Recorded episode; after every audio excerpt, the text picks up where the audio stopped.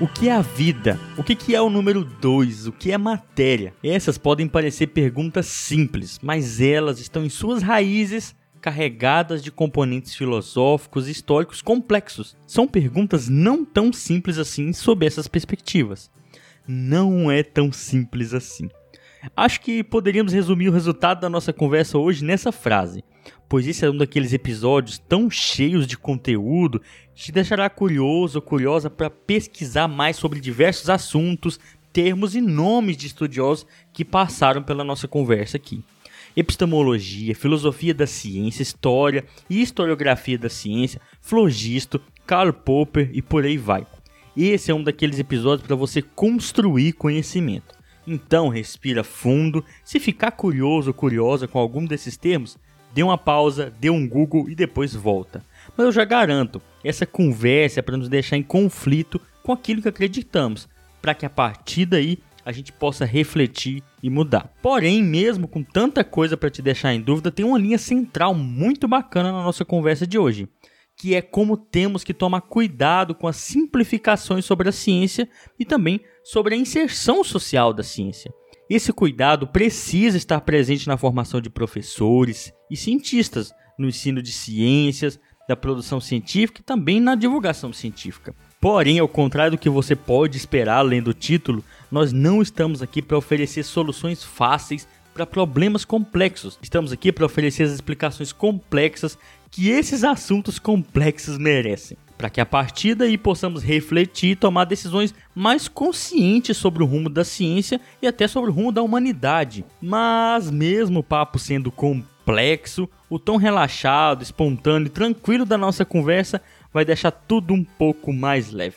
Então, fica tranquilo, se segura na sua cadeira que o episódio vai ser muito bacana. Tá saindo mais um capítulo aqui do Ensinecast. No episódio de hoje vamos falar sobre como a história e filosofia da ciência podem nos ajudar a entender com mais clareza o que, que é esse conhecimento humano e como podemos evitar visões distorcidas da ciência para lutarmos com mais clareza contra o negacionismo.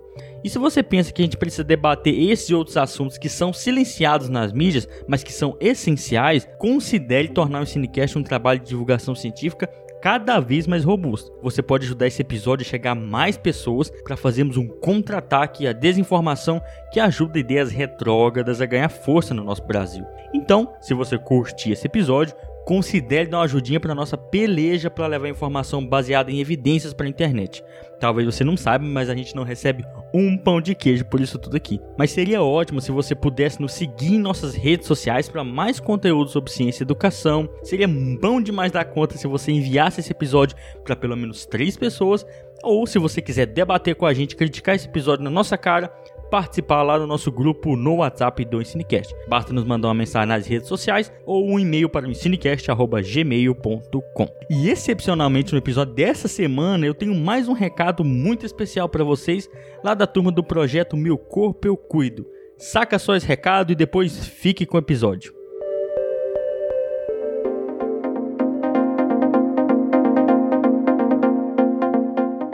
Meu Corpo Eu Cuido é um projeto de extensão da Universidade de Brasília, que tem como objetivo levar o conhecimento acerca da educação sexual aos mais diversos públicos. O projeto foi criado em 2018 pela Fernanda Paulini, professora e pesquisadora da UNB. Ela, juntamente com os alunos do Laboratório de Endocrinofisiologia e Reprodução Animal, perceberam não somente a importância de se abordar a educação sexual, mas também as grandes lacunas de informação que existem quando esse tema é trazido à tona na sociedade. Muitas pessoas das mais diversas esferas sociais ainda desconhecem ou carregam consigo mitos e tabus sobre essa temática, o que aponta para um grave problema de falta de conhecimento que pode acarretar em consequências gravíssimas, como a transmissão de ISTs, as infecções sexualmente transmissíveis, gravidez na adolescência, casos de abuso sexual não identificados dentre muitos outros pontos. Assim, o Meu Corpo Eu Cuido se encarrega de organizar palestras, oficinas e aulas que podem ser ministradas em escolas, comunidades e várias outras instituições. O projeto também possui um perfil no Instagram, o arroba Meu Corpo Eu Cuido, onde realizamos a divulgação desses conhecimentos de forma bastante didática e acessível.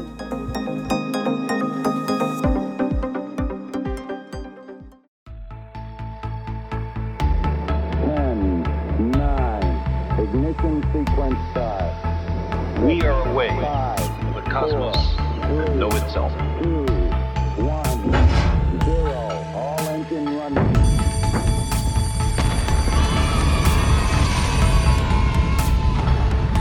Ensinecast. Ensino e Ciências Naturais.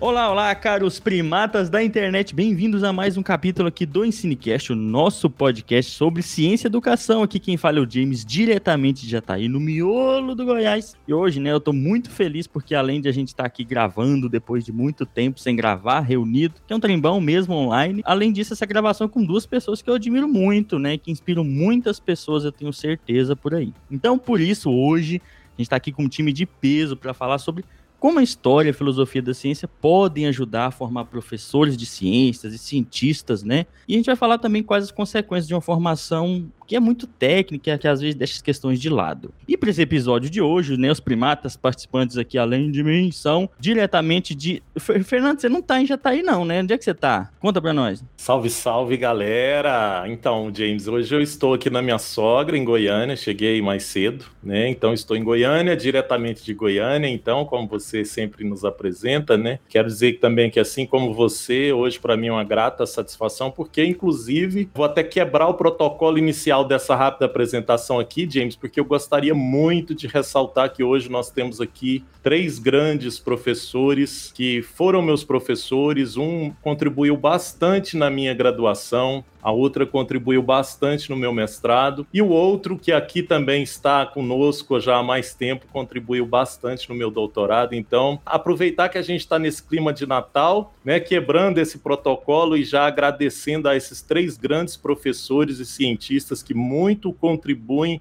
para a educação e ciência desse país, dizer que é uma grata satisfação estar aqui com todos e todas e retornando, né, James, como você disse, depois de muito tempo sem gravar, a gente está aqui nesses últimos episódios do ano. Então vamos lá. É isso aí. É um daqueles episódios parecido com o do Chassô, né? Que eu até suei as costas de, com essas pessoas aqui. É muito bom mesmo, né? Diretamente de Jataí, a Eveline também. Dá um oi, Eveline. Olá, olá, olá, pessoal. Bom dia, boa tarde para vocês. A gente estava sumido, mas ninguém estava à toa, a gente estava sumido justamente porque estava todo mundo afobado e a gente está tentando se reestruturar para oferecer mais episódios de qualidade para vocês. Então, um grande abraço a todos, vamos curtir esse episódio aqui que hoje a gente tem muita coisa para aprender. Isso aí. Diretamente também de Goiânia, o Marlon Soares. Fala, Marlon. Bom dia, boa tarde, boa noite, meu povo e minha pova do Ensinecast. Um prazer estar aqui com o Zé Alexandre, que já deu o ar da graça pra gente aí no episódio anterior.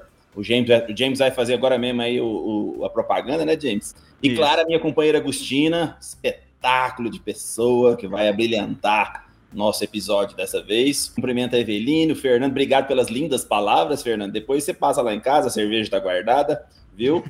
Ah, um abraço pro James e pra molecada, Vitor, Lucas e Leonardo. Um abração para vocês, beijão, EV. Vambora, que hoje vai ser um espetáculo. Eu ouvi falar, ouvi falar que no final vai ter uma poesia em russo. Ouvi falar. ouvi falar. Ai, ai. Isso aí, diretamente ele que já teve aqui com a gente, né? O Zé Alexandre, falando de Goiânia. Fala, Zé. Oi, pessoal, tudo bem? Um prazer estar aqui com vocês de novo. Vai ser ótimo conversar bastante sobre essa questão de história, filosofia da ciência. Bem legal, estou super animado com esse, com esse tema e com essa conversa nossa hoje.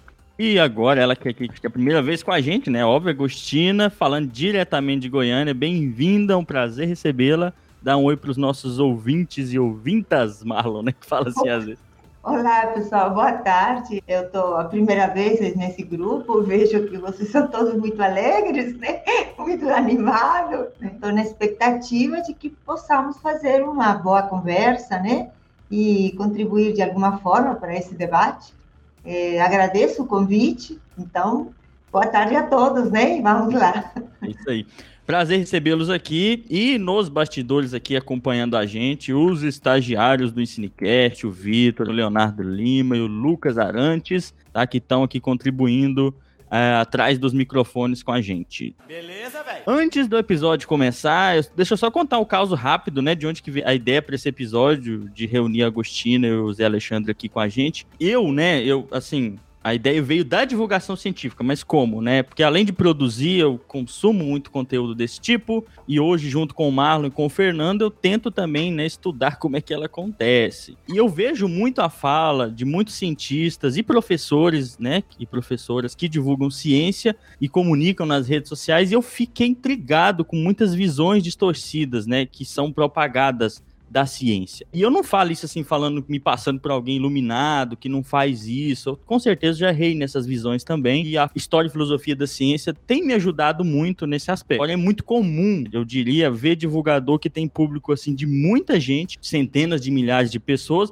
mostrar, tipo assim, uma visão neutra e fria da ciência, que ela tá apartada de questões sociais e políticas. É comum ver divulgador passando uma visão biologizante, bem determinista até de questões sociais, passando uma visão da ciência como sinônimo de tecnologia e progresso, sempre para melhor. É comum ver também professor reproduzir conteúdos, né, que são resultados de conhecimento científico de uma maneira apartada e acrítica da sociedade. E eu resumi lá no Twitter do Ensinecast algumas dessas visões, né, algumas delas, que a gente vê nesses professores e cientistas. E eu vejo muito isso em entrevistas, né, o mito do método científico unificado, distorções, né, o silenciamento da relação entre ciência e cultura. E nesses aspectos, a história, filosofia e epistemologia da ciência tem me ajudado muito, tem me ajudado, porque eu ainda tenho muito para entender desse assunto. Mas eu percebi que é um caminho para resolver esses problemas que a gente acaba passando nessas visões comuns e distorcidas da ciência. O Zé Alexandre me ajuda muito, particularmente a partir do blog dele, que ele acaba falando muito de filosofia da ciência. E a Agostina me ajudou muito como professora no meu doutorado, e eu acho que outros que tiveram aula com ela, acho que Fernando, Eveline também, né? Então eu pensei, acho que é bom juntar os dois aqui para a gente falar da história e filosofia da ciência na formação de professores e cientistas. Né? Então acho que esse é o caos para vocês entenderem onde é que surgiu esse episódio, tá, pessoal? Ah, agora todas as peças se encaixaram. Mas assim, todas as pessoas, né, deveriam ter acesso a uma alfabetização científica desde o ensino básico. Né? E todas as pessoas deveriam, desde o ensino básico, ter uma visão um pouco mais próxima do que é a diversidade da ciência, né? Historicamente, filosoficamente falando também. Mas pode parecer bem contraditório, mas ainda hoje a gente tem muito cientista e professor e professora de ciências que não compreendem muito bem a diversidade da construção da ciência ao longo do tempo. Ou seja, de uma maneira muito mais simples, professores e cientistas que não sabem, às vezes, como a ciência funciona. Por isso que a gente se depara é, também com cientistas altamente especializados que são muito bons em alguma coisa, que sabem muito, porém, de pouca coisa, né? E acabam não tendo aquela visão do todo, uma visão um pouco mais ampla, que às vezes é bom para formar nossas bases. Antes de chegar nessa parte, né, de, eu- de eu perguntar para vocês como é que a história e filosofia da ciência pode ajudar na formação de professores cientistas com essa base ampla, eu queria que a Agostina se apresentasse para os nossos ouvintes, né? Porque ela chegou aqui por agora, e dizer que o José Alexandre tem um episódio lá sobre design inteligente com ele, em que ele se apresenta com mais detalhes. Vai lá ouvir também, que ficou muito bom. Mas, Agostina, conta um pouco da sua história aí, que tem gente curioso com a sua história. Tá bom, mas eu, eu não estou entendendo por que tanta curiosidade, né? Porque a minha história é uma história como a de qualquer um, sei lá, a diferença talvez, não sei se é isso que você está se referindo, gente, é que eu, eu fiz meu curso de graduação e mestrado na antiga União Soviética. Talvez seja isso o, o que pode ser diferente, né, de outras pessoas, né? Bom, eu sou argentina, né? fiz a minha escola primária e secundária na Argentina e eu fiz a graduação e o mestrado em Moscou. Na época, é, era a União Soviética. E depois disso eu vim para o Brasil, né, por questões pessoais e políticas, de certa forma, né, porque quando eu voltei para a Argentina em 79, era estava no auge da ditadura militar, com aquele diploma da União Soviética, não dava nem para procurar emprego, né? Na verdade, eu tinha que esconder o diploma em lugar de procurar emprego. Mas, assim, o que interessa para esta conversa aqui, da minha história, né? Depois, bom, eu trabalhei é, muitos anos como professora de química mesmo, na escola técnica, fiz o meu doutorado na Unicamp, né, na área da educação, e depois que fiz o doutorado, entrei na, na UFG. né, na, no Instituto de Química da, da, da, da nossa universidade. Então, eu sou bacharel com atribuições tecnológicas, né? por isso que eu gosto muito da questão da, da, da, da tecnologia, etc. Né? Eu sou bacharel com atribuições, com atribuições tecnológicas, sou licenciada e mestre em Química Orgânica. Agora, é, uma coisa interessante, talvez, que, eu, que tem a ver com essa nossa conversa de hoje, é, sobre questões de, de, de história, de filosofia da ciência, foi a abordagem que na época em que eu estudei lá se fazia é, as ciências da natureza, vamos dizer assim, né? As, química, física, biologia, elas começavam, eu até pensando, né, nessa nossa conversa aqui de hoje, eu tenho aqui um livro de físico-química, é, é, um livro russo, mas está traduzido ao português, se chama Curso de Química Física, seria aqui Físico-Química, né? A tradução né, do russo ficou dessa forma. O, o, ator, o autor, são dois volumes, eu estou só mostrando aqui o volume primeiro, né? O autor principal desse livro era Gerasimov, que na época que ele escreveu esse livro era membro da Academia de Ciências da URSS, né? Membro da Academia de Ciências da União Soviética. E por que, que eu estou trazendo isso aqui que pode interessar?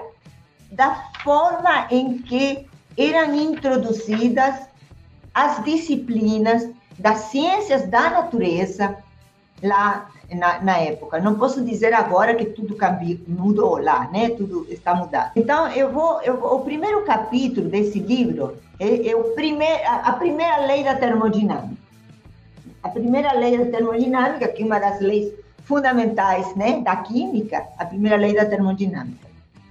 E eu vou ler só um trecho, porque todas as aulas, todas, de toda e qualquer química, seja inorgânica, orgânica, física, biologia, o que quer que fosse, sempre começava com uma discussão filosófica. E isso faz muita diferença. Então, veja só, começa assim, a energia é, é, é curtinho, né? a energia, lei de conservação e transformação da energia. Começa o livro dizendo assim: o movimento é uma propriedade inalienável, é um atributo da matéria, é indestrutível como a mesma matéria. O movimento da matéria se manifesta de diferentes maneiras, as quais podem passar de uma a outra.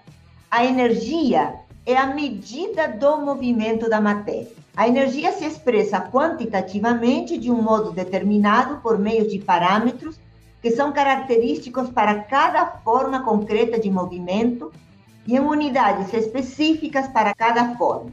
Assim, para o movimento da translação de uma massa livre, a energia se expressa mediante a grandeza, um meio da massa pela velocidade ao quadrado, a fórmula que todos conhecemos.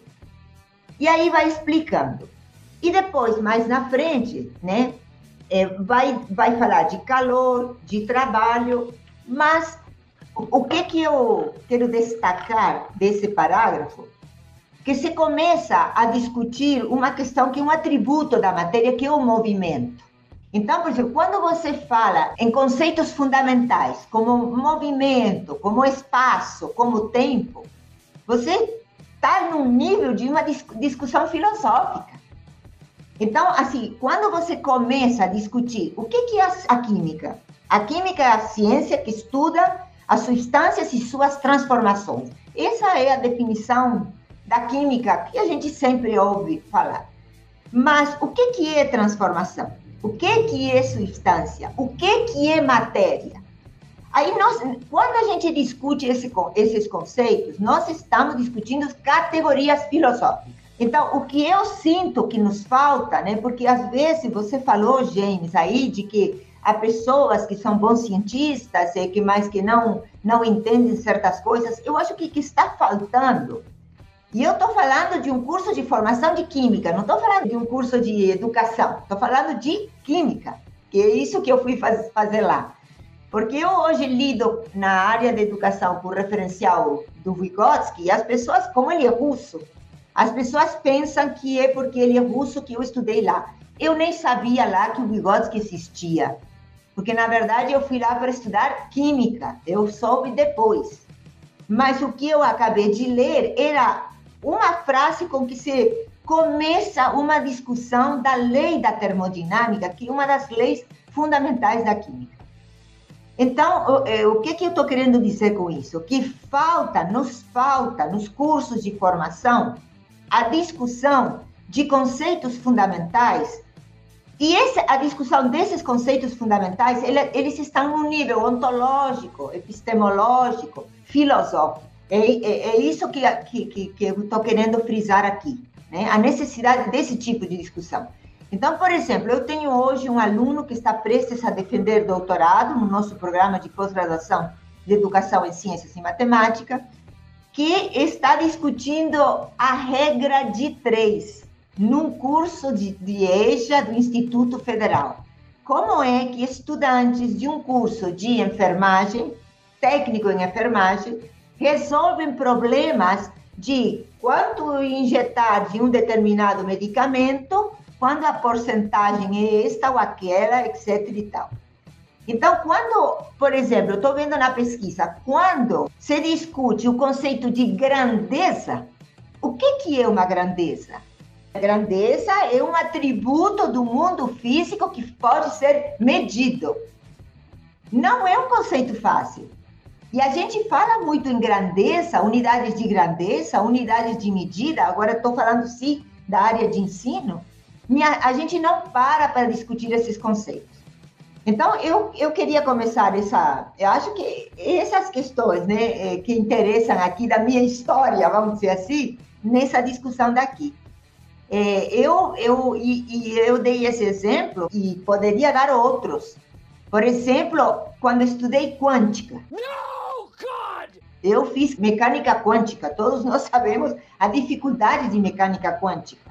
Então, os professores discutiam os conceitos, o que, que significa a constante de Planck, por exemplo. Então, esses conceitos, às vezes, nós introduzimos, nós, os professores se introduzem de uma forma não reflexiva, não filosófica, e isso faz que que a, a discussão da, das questões centrais das ciências fiquem empobrecidas. Empobrecidas. E, e, na minha opinião, é isso que está nos faltando, né? Só para, acho que para começar a, a conversa, né, eu queria dizer isso. Acho que só pela auto é breve autoapresentação da professora, né, já dá para a gente perceber a profundeza da discussão que a gente vai ter nesse episódio de hoje, né? Então, assim, eu quero dizer mais uma vez, hoje eu tô aqui para tietar, né? Então eu quero dizer que eu vou ficar caladinho aqui, tá? Eu quero ouvir mais o professor José Alexandre e a professora Agostina, porque eu acho que esses momentos são sempre a gente tem como aulas.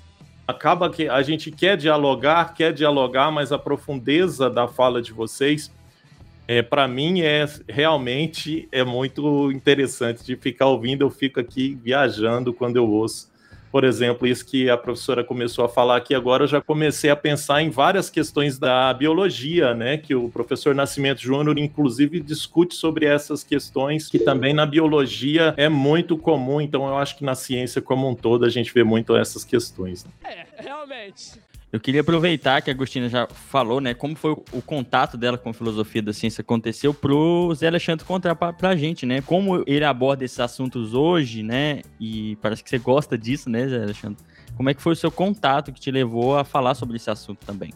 É, então, eu acho que eu acho que você resumiu muito bem, né? Hoje a gente tem um, um interesse é, James, em, em, filosofia da ciência e história da ciência, que está muito atrelado à divulgação científica. Isso é bacana, né? Então, eu acho, assim, é só uma percepção, não sei, né, se, se isso é uma, uma, uma, realidade, mas eu tenho a impressão que as discussões que a gente tem tido sobre divulgação científica, elas têm um papel importante em termos de resgatar, vamos dizer assim, o um interesse em filosofia da ciência numa direção um pouquinho diferente né, da direção, vamos dizer assim, mais, entre aspas, mais dura dentro de filosofia da ciência, das discussões mais duras dentro de filosofia da ciência.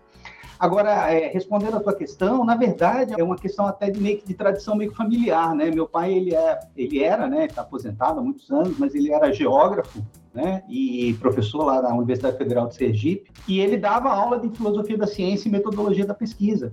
E eu, ele sempre me ajudou muito, né? Ele era geógrafo, trabalhava com a parte estatística, a parte mais de geografia quantitativa, como, né, como eles chamavam. Então eu estudava muito com ele, tanto quando eu comecei a graduação, né? Eu, eu fazia biologia, mas ele me ajudava muito na questão de estatística, eu comecei a gostar mais de estatística e sempre tive muito contato com filosofia da ciência, né? Meu pai era um popperiano, né? Ainda é, né? Um popperiano, vamos dizer assim, convicto, né? E, e você gente... também um pouco, não? Sim, né? Eu acho que tem um, um, componente forte do Popper. Eu sou, eu sou um popperiano não praticante, Agostina. Mas, assim, então, assim, eu tenho, sempre tive muito contato né, com filosofia da ciência é, fiz alguns cursos, algumas coisas, mas muito influência, na realidade, primeiro do meu pai. E aí, quando a gente, quando eu cheguei aqui na ecologia, aí tem uma coisa interessante, eu acho que vai muito na direção que o James uh, colocou no início, na área de ecologia, quando a gente montou o nosso programa de pós-graduação em ecologia aqui no início dos anos 2000, né, a gente tinha um curso de pós-graduação em biologia geral aqui para o Instituto, e a gente montou, né, Agostina? Agostina estava tava no grupo quando a gente montou o CIAMB, né, o Ciências Ambientais, né, cada, cada instituto tinha um programa de mestrado, tinha um mestrado na Química, tinha um mestrado do ICB, né? A gente não tinha doutorado e resolvemos juntar para montar o doutorado no ICB, no, no, no Ciências Ambientais, o CIAMB. Tudo bem.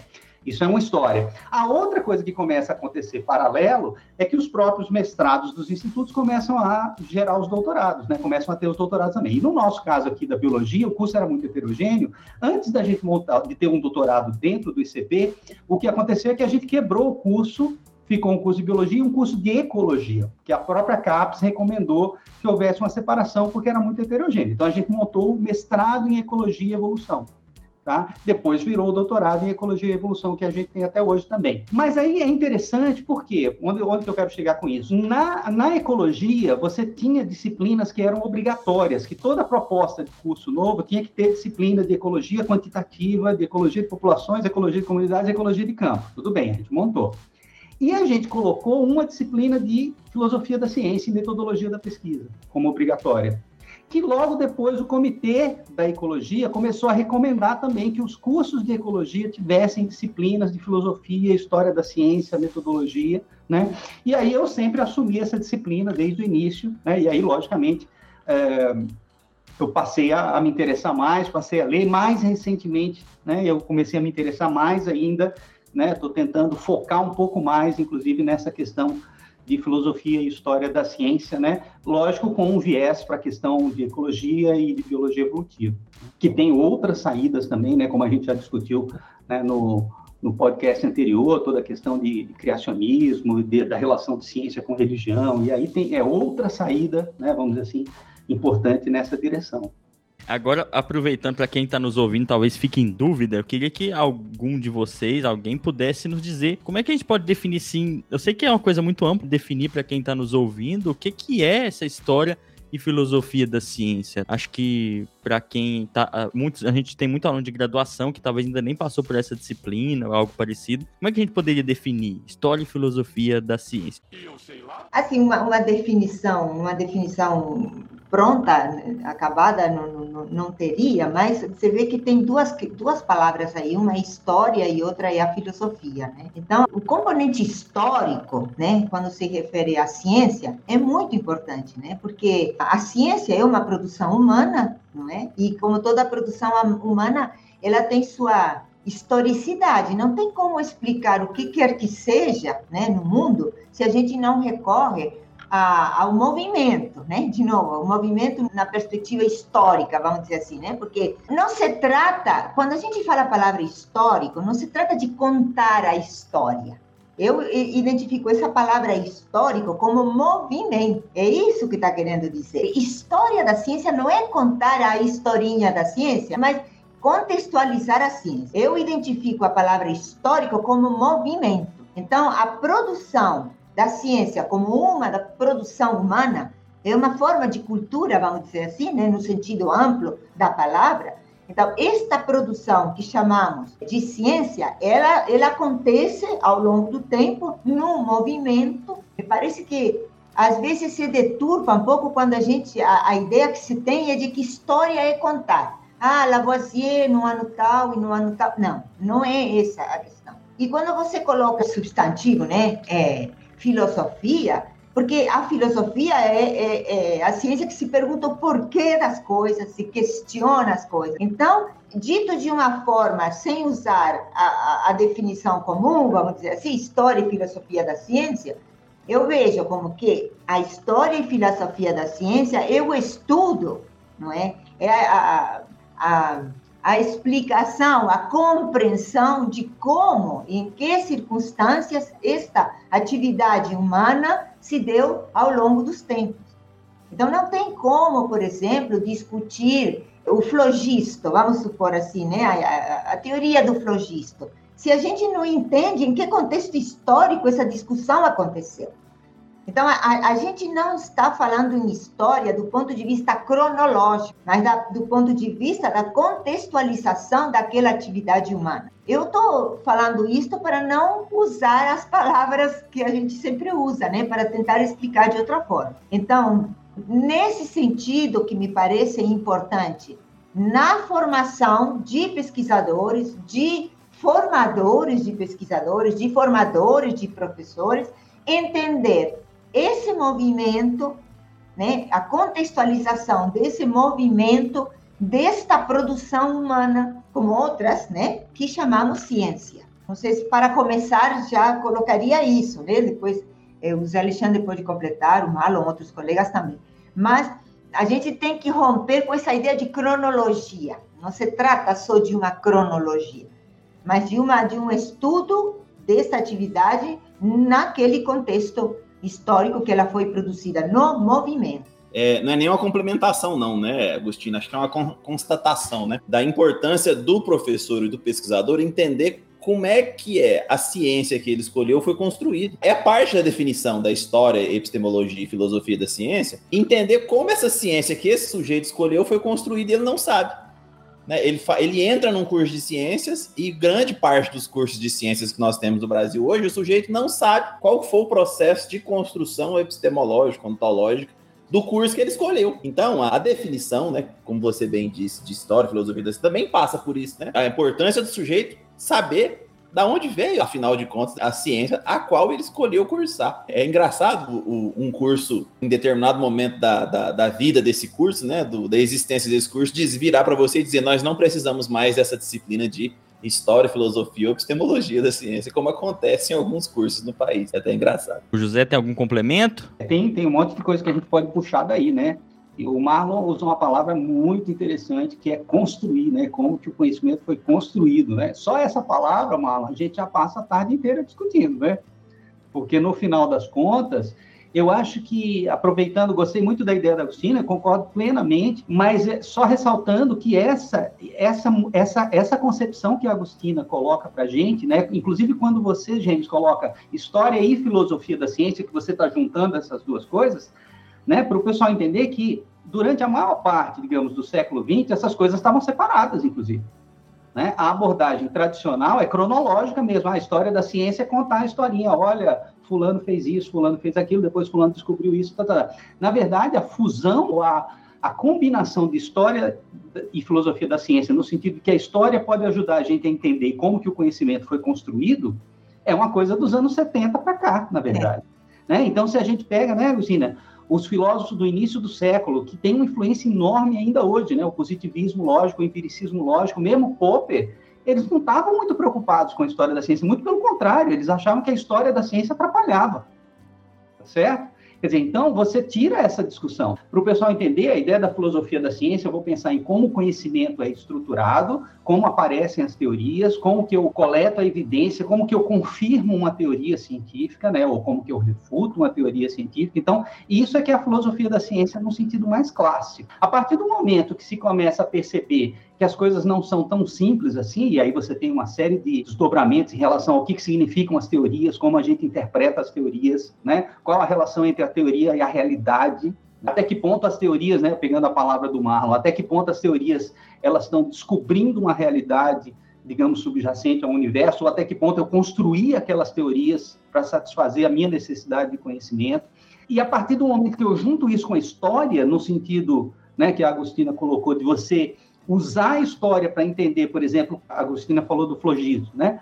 Quer dizer, eu tinha uma teoria que era dada como verdade e depois ela, se ela era verdade, como que agora ela não é mais verdade? O que, como que a gente pensa nessa mudança?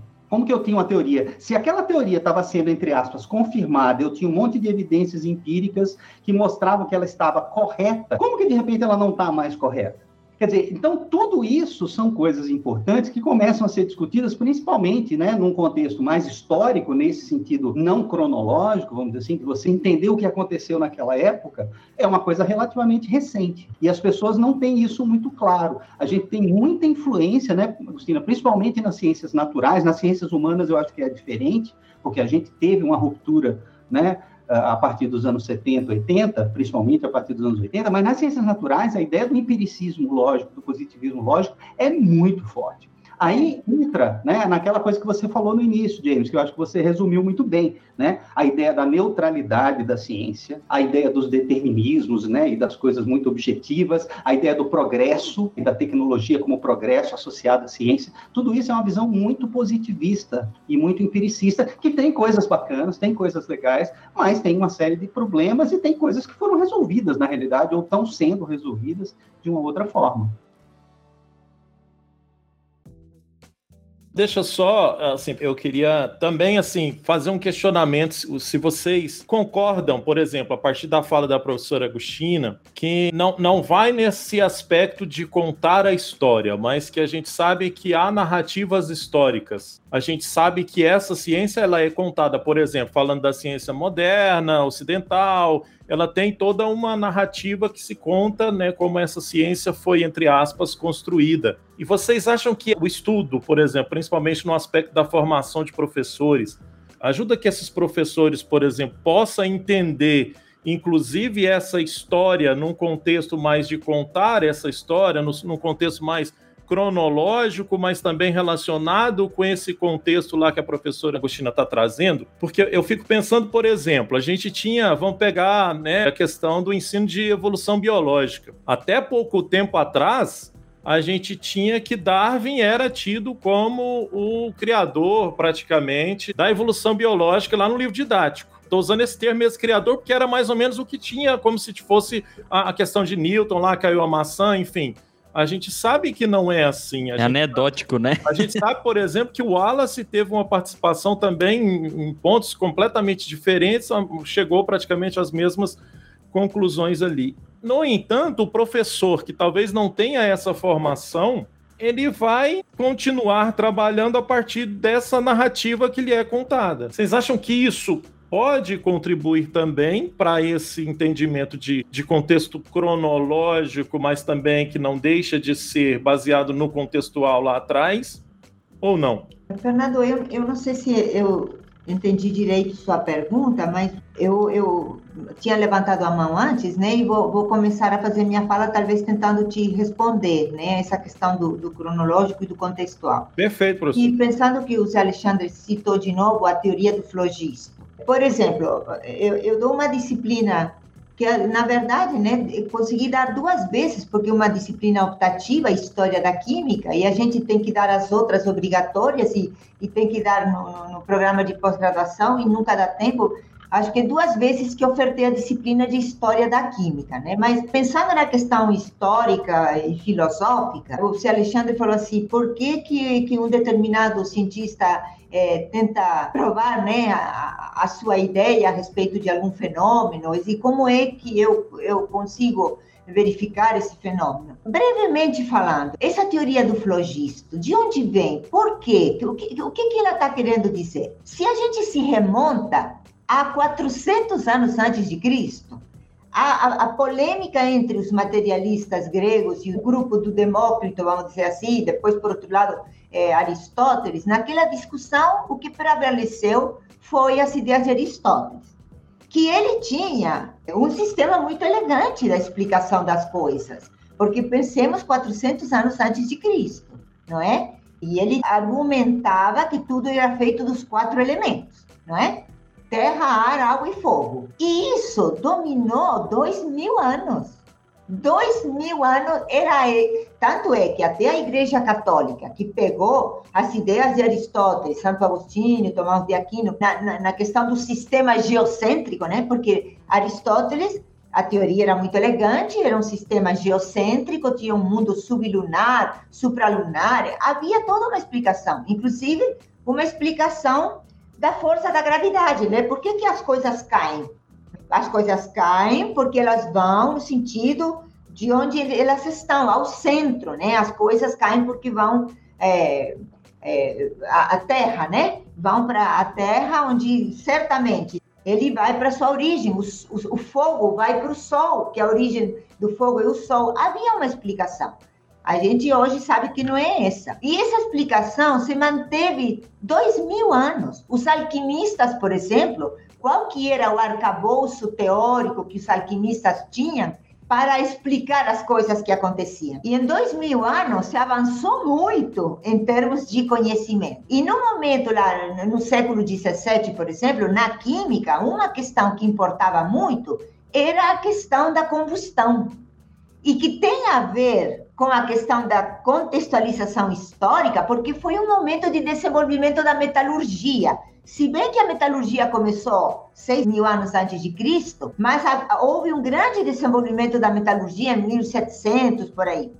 E como explicar o que hoje chamamos de reação de combustão, ou queima, como se diz comumente, que é o que acontece muito na indústria, nos processos industriais. Tirar um metal de um minério é um processo de oxirredução, é um processo é, em que entram fenômenos de combustão, por exemplo. Então, a combustão não podia mais ser explicada com os quatro elementos de Aristóteles. Aquele arcabouço teórico não explicava a realidade. Então, nesse momento, surge uma, uma crise teórica, vamos dizer assim, não sei se essa é a palavra adequada. Tem que procurar outras explicações para essa realidade, porque aquele, aquela proposta teórica de 400 anos antes de Cristo não estava me respondendo ela ficava só no nível qualitativo. E a gente, a indústria precisa de, de análises quantitativas. Eu não sei se, se, se a pessoa que está me ouvindo, você sim, mas uh, outras pessoas. Por exemplo, o que que o flogisto dizia? Quando eu queimo alguma coisa, até, até resgata alguns elementos da teoria de Aristóteles. Quando eu queimo, por que, que uma coisa queima? Por que, que uma madeira queima? E o que acontece quando eu queimo uma madeira?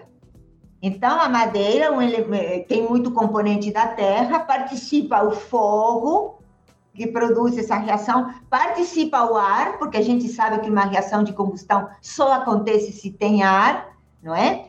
Enfim, alguns elementos são mantidos, mas isso é só no nível qualitativo. Então, você tentou dizer, acontece que algumas coisas queimam porque elas têm um flogisto, que em grego quer dizer fogo, né? Que quando queima, isso vai. E por isso que se eu queimo uma madeira, só fica lá as cinzas. Fica a terra, foi embora o ar, enfim, etc. Acontece que se eu pego uma palha de aço, um bombril, né, como a gente fala, e eu queimo, a massa após essa queima vai ser maior que a anterior. Se eu queimo uma madeira, a cinza vai ter uma massa menor. Porque o que foi? Na época não se sabia de CO2, de oxigênio, de vapor de água, nada disso. Estou falando 1700 e pouco. Então, a ideia do flogisto era: eu tenho uma madeira, ela tem por dentro o flogisto, quando ela queima, o flogisto vai embora e só fica na cinza. Essa era a teoria, basicamente era essa. Acontece que tem momentos em que a massa, depois da reação, é maior. Aí tentaram uma proposição ad hoc, que o Popper não aceitaria, uma proposição ad hoc de dizer assim: ah, não, mas tem um flogisto negativo. E não existe. A teoria do flogisto, ela só teve um mérito, que é abandonar definitivamente os quatro elementos de Aristóteles, porque ela durou muito pouco. E depois, com a determinação da lei de conservação da massa, se explicou o fenômeno da combustão. Por que, que eu estou contando isso? Porque as teorias, quando fazem história da ciência, a ciência acontece, se constrói num contexto determinado. E tem um momento histórico em que a, a, uma determinada teoria não explica aquilo que a realidade nos está mostrando. Então, é importante eh, eh, contextualizar em que momento né, aquela proposta teórica foi feita, por quê? Qual era o interesse daquilo? Havia um interesse concreto, que era o desenvolvimento da metalurgia e de outros estudos paralelos que o Dalton e outros, outros pesquisadores fizeram. Então, o que é importante na, numa disciplina como a química, como a física, como a biologia, é entender em que momento que uma determinada teoria surge e para, para explicar o quê, porque as teorias servem para quê? Para que, que servem as teorias? É uma tentativa de explicar a realidade. Né? A teoria é uma reflexão intelectual, né? um esforço intelectual para tentar dar resposta aos fenômenos. Não é? Então, eu fui muito breve, mas somente discutindo o contexto histórico, a filosofia que tinha anteriormente por trás, as contradições entre teoria e experimento, que a gente compreende como é que essa produção humana, que, que chamamos ciência, aconteceu. Então, é nesse contexto que a gente, só assim que podemos explicar a história e a filosofia da ciência. Senão, caímos num, uma cronologia que não responde, né, e não explica o que que significa esse, essa construção histórica. Não sei, Fernando, se eu se eu consegui ajudar na sua pergunta, mas me parece muito importante isso, tanto na formação do cientista quanto na formação do formador de professores. Essas perguntas básicas, inclusive, Zé Alexandre, você vai me ajudar agora, mas essas duas pesquisadoras que receberam o prêmio Nobel pela questão da vacina, né, da Covid, tudo começou com uma discussão de o que, que era a vida, não é? Não, não foi mais ou menos isso? Questões básicas. O que, que é a vida? E aí foram atrás e foram em frente, é, mas a discussão, você vê que a, a pergunta, o que, que é a vida, é uma pergunta filosófica. Então, assim, é, me parece que esse tipo de reflexão está nos faltando. É isso que eu estou querendo dizer. É, eu acho, Agostina, é uma coisa interessante, ouvindo você falar, me, ocorreu, me ocorre outra coisa. Dentro dessa da visão mais, é, vamos dizer assim, que a gente tem, né, normalmente, por exemplo, nos cursos de graduação ou mesmo de pós, a pessoa vai dizer assim: ah, mas o que, que me interessa estudar teorias que não estão corretas, já passaram. Então, isso é que leva a gente para algumas coisas interessantes. Tá, elas já passaram, mas em algum momento, como você colocou, naquele contexto histórico né? E naquela, naquela ocasião ela foi importante, ela ajudou, ela explicou. Ah, ela explicou, mas ela não estava correta. Como que eu sei que a de hoje está correta? O que, que significa uma teoria estar correta?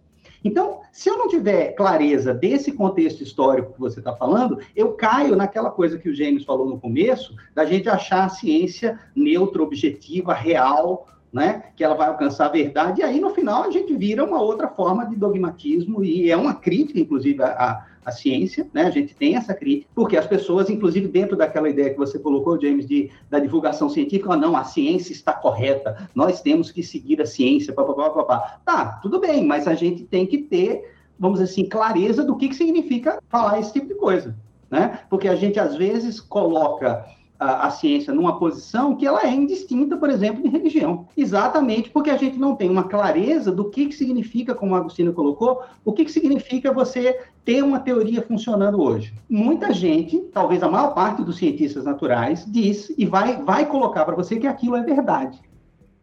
E essa não é uma discussão trivial. Não é de jeito nenhum uma discussão trivial. Né? Mas numa visão é, vamos dizer assim, que eu hoje né, entendo que é uma visão ingênua da ciência, a maior parte dos cientistas naturais vai dizer que as teorias são verdadeiras. E a partir do momento que eu consigo confirmar uma teoria, né, essa teoria se torna verdadeira. Né? E essa frase é totalmente equivocada, mas isso nos textos de divulgação científica está cheio disso. Né? Nós temos que acreditar na ciência porque ela é verdadeira.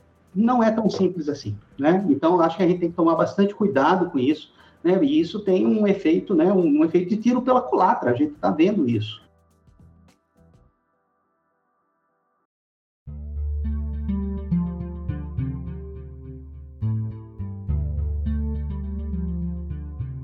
Sempre que eu estou discutindo essas questões com os meus alunos, uma pergunta que eu faço, que é justamente para colocá-los para refletir sobre isso, é como que é o átomo? Eu sempre pergunto isso para eles. Meninos, como é o átomo? E aí eles levam um tempinho para pensar, mas logo alguém responde: o átomo ele é igual ao do Rutherford Bohr. E aí aquilo, eu fico pensando sobre isso. Qual a formação que nós estamos proporcionando a eles que eles ainda não conseguiram refletir sobre o átomo enquanto modelo, as questões que envolvem o que é uma teoria e o que ela representa da realidade e não a realidade em si. E aí na química isso é extremamente difícil da gente chegar porque quase tudo que nós discutimos é modelar, né? É modelado, foi modelado de alguma maneira. E aí existe essa dificuldade entre o que é o modelo e o que é a realidade. Ambos vão se misturando. Mas deixa só, só rapidinho aqui, é, porque a, a Agostina perguntando se ela, ela tinha me, me respondido, e pegando a fala da Eveline, Eveline, eu acho que é, eu fico refletindo sobre essa questão, porque, querendo ou não, eu penso que aí indo lá na educação básica e ainda talvez na formação de professores que a gente tem ofertado hoje, a gente tem uma, um conhecimento praticamente factual e pontual de questões históricas. Então foi mais ou menos quando eu, eu falei, é, que eu questionei, é, Agostini e Zé, foi a, a questão assim de que Será que também a história e a filosofia, é, conhecer esse processo, também não nos ajudaria, de repente, a conhecer um pouco melhor esse, essa questão factual também, pontual e datada ali nessas questões, porque aí quando eu, disse da questão do Darwin, era assim, pensando, a gente sabe que veio antes um, a ideia do transformismo, a gente, todo esse processo que, que a Agostina muito bem explicou com base na questão do flogismo, né?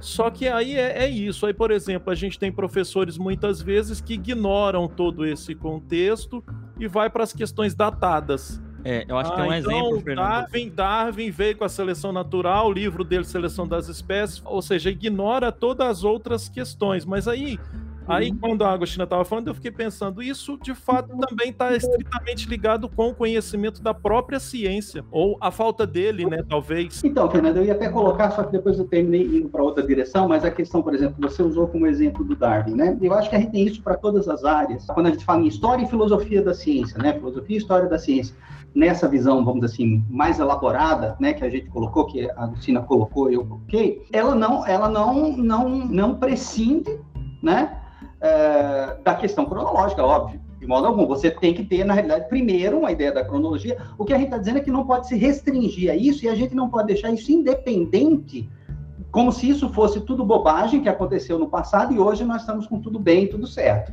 A gente tem que entender né, todas essas as ligações entre as duas coisas. Né? E, por exemplo, aí se a gente pega o teu exemplo específico, é, a questão da cronologia sempre vai passar por um problema muito difícil, que é um dilema em relação à própria complexidade.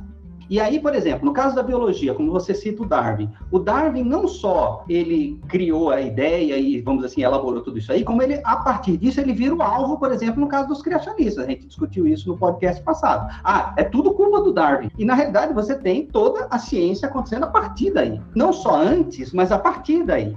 Então, essa ideia da construção, né, como o Marlon colocou lá no início, da construção do conhecimento moderno, quer dizer, quando você olha dessa forma, a gente tem toda a questão importante do Darwin, mas nenhum biólogo vai parar hoje, a não ser por um interesse histórico né, e filosófico, para ler o Darwin. Porque você tem 150 anos, né, ou mais, né, de teoria evolutiva em cima disso. As pessoas não têm muita ideia disso. Então, por isso que o Darwin vira o, o vilão, digamos, dos, dos criacionistas. Como se fosse, olha aí, a gente cai na mesma história, como se fosse uma religião. Olha, então o Darwin escreveu a origem das espécies, está lá, isso é verdade. Nós passamos 200 anos confirmando a origem das espécies. Então, isso mostra um desconhecimento em relação ao processo de ganho, de acúmulo do conhecimento científico. Tá? Tem um monte de ideia legal no Darwin, mas tem um monte de coisa que não faz sentido hoje. E tem um monte de coisa que ele jamais imaginou. Sei lá, a teoria evolutiva muda toda hora. Nos últimos 20 anos tem revoluções aí enormes. Quer dizer, isso aí Claro que é muito difícil para um professor, por exemplo, a gente está pensando num professor de ensino médio vai falar dessas coisas. Então, aí a gente cai numa simplificação e diz assim, olha, o Darwin começou a escrever isso lá e pronto, e aí acabou. Aí a gente passa pro, na próximo, no próximo parágrafo, né? Diz assim, ah, o Darwin escreveu isso em 1859, teve a viagem, não sei o quê, papapá. Aí no parágrafo seguinte começa a teoria da evolução moderna. Você deixou um gap ali, né? E na realidade então, assim, agora, como que resolve isso? Não tenho a menor ideia, tá? Porque assim, eu um curso sobre isso, um curso de história da biologia junto com essa coisa toda contextual, né? Quer dizer, você tem um livrão enorme do Ernest Mayr, com a visão dele de como esse processo histórico foi se desenvolvendo. Tá, mas o problema que eu acho é que é, é sempre esse dilema da simplificação, né? Tanto a simplificação do próprio conhecimento biológico, como isso aí talvez nem esteja em discussão, a simplificação da maneira como esse conhecimento se construiu. São duas coisas talvez um pouquinho diferentes. Uma coisa é você, a gente sempre critica e a gente sempre fala muito da dificuldade que a gente tem em divulgação científica ou no próprio ensino, de às vezes simplificar muito uma teoria, né? Aí passa essa impressão de verdade, enfim, né, tem uma dificuldade de, de, simplificação, mas tem uma dificuldade também na questão de simplificar a maneira como aquele conhecimento foi gerado. São duas coisas aí meio paralelas que eu acho que a gente tinha que pensar. Então, é, é, como você disse que esse seria uma conversa tranquila, né? Eu não sabia como me preparar para essa conversa de hoje, né? Que eu sempre me preparo para essas coisas. Mas eu fiquei pensando e até separei aqui um artigo de um pesquisador português da área de ensino, porque agora o Alexandre tocou na questão do ensino. Então eu tinha isso aqui, aqui na, na, na como é que fala na manga, como é que tem uma expressão que diz, né? Da carta na, na cartola, você tirou da cartola. É, eu falei, ah, se, se surge a oportunidade eu vou falar. Esse, eu, eu discuto esse texto aqui na graduação. Ele se chama Pedro Reis e é da Universidade de Lisboa mas é um pesquisador da área de educação em ciências. E ele escreveu um artigo que se chama Ciência e Educação, qual a relação? É um artigo que eu discuto na graduação. E então, o que, que nesse artigo se fala? Das finalidades do ensino de ciência. Ou seja, para que ensinar ciências? Eu fiquei pensando que a gente podia ter discutir um pouquinho isso aqui, que tem reverbera na discussão de história e filosofia que estamos falando, né? Então aqui ele cita certos argumentos que estão registrados largamente na, na, na literatura de por que, que é importante ensinar ciência, desde a educação básica. Porque nós todos, é, às vezes, damos respostas assim como óbvias. Por exemplo, é importante ensinar ciências? Sim, é importante, claro, todos defendemos. Ou, por exemplo, na química, eu sempre vou falar mais da química, né, que é meu campo, mas você pergunta para os professores de química, de qualquer nível, assim, do, do ensino fundamental. O laboratório é importante? É importante ter um laboratório para ensinar? A resposta é unânime. Sim, é importante. E eu fiz essa pesquisa no meu doutorado. entrevistei professores de um colégio técnico de Campinas, lá em São Paulo, perguntando se era importante o laboratório para ensinar ciência. Unânime. Mas, no fundo, tem um outro pesquisador que se chama Hodgson, que é um canadense, que na década de 80 escreveu muitos artigos sobre a importância do ensino de ciência, a importância do laboratório no ensino de ciência. E ele também entrevistou 150 professores e ele constatou que todos são unânimes em dizer que é muito importante ensinar ciências e é muito importante ter laboratório para o ensino de ciências. Mas quando se pergunta por quê, para quê, a resposta, a argumentação não passa, e vou usar a expressão do Hodgson, de sensações profissionais. Sensações profissionais. Né? Ah, sim, porque desperta interesse nos alunos. Não é verdade. Se, a, se o laboratório não for bem, a prática não for, os alunos nem gostam de assistir. Ah, sim, porque desenvolve um método científico. Não, não é numa aula eventual, numa vez por semana, que eu vou desenvolver o espírito científico nos alunos. Então, a maioria das vezes as respostas são positivas, mas os professores não têm argumento. Então, aqui nesse texto aqui, ele dá muitos argumentos para se ensinar ciência. Um argumento é, por exemplo, econômico, porque se a gente ensina ciência, teremos mais cientistas, teremos mais engenheiros, mais pesquisadores e teremos o desenvolvimento de um país. Bom, também não é assim, porque nós temos, por exemplo, a expansão universitária que o governo do PT promoveu no Brasil triplicou o número de formandos nas universidades desde 2013 até agora. Mas sem um projeto político, uma estratégia política de desenvolvimento científico, o que está acontecendo agora é que os nossos profissionais estão indo para fora do Brasil, porque o que está havendo um verdadeiro boicote à ciência brasileira e estamos formando excelentes especialistas, muitos dos quais estão indo embora por quê? Por falta de estratégia científica de desenvolvimento do país, vamos dizer assim, não é? Então, é, aqui há muitos argumentos, argumentos morais, né, argumentos econômicos, inúmeros argumentos. O artigo é grande. E aí, eu, então, eu pergunto agora para nós aqui.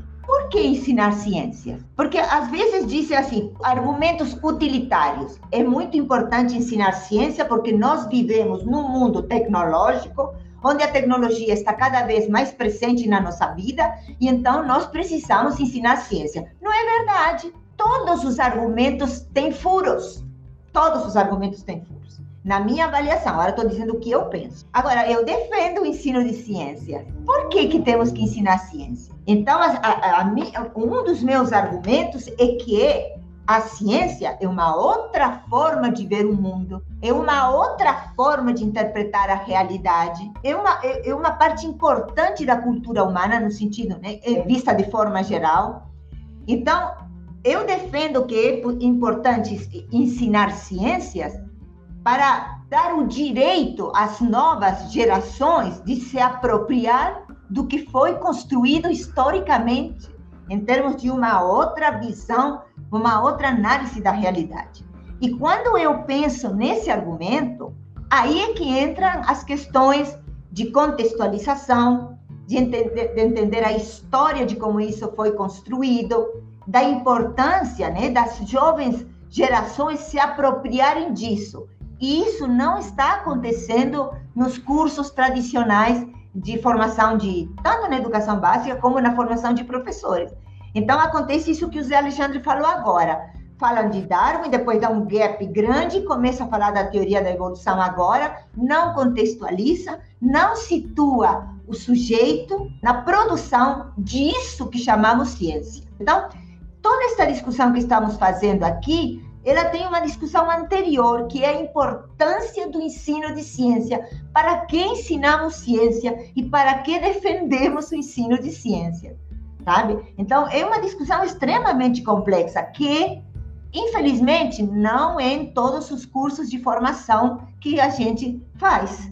Estou falando, me responsabilizo por isso no, como formadora de, de professores de química, por exemplo. Então, é, essa discussão que nós estamos fazendo aqui, ela é extremamente complexa. E ela nos coloca cada vez mais desafios importantes que a gente nem tem resposta para todos, para todas as perguntas. Ainda bem que a própria Agostina já deu a resposta, né? Porque a hora que ela perguntou para nós aqui, mesmo que a minha resposta ia um pouco no caminho da dela, eu já fiquei meio assim, falei, meu Deus do céu.